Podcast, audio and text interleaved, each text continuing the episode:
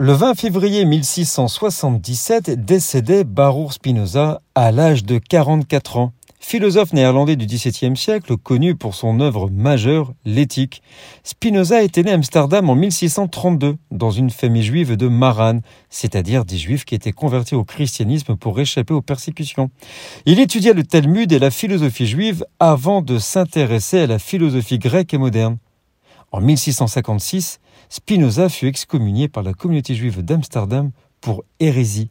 Il vécut alors en marge de la société, travaillant comme opticien et philosophant de manière euh, indépendante.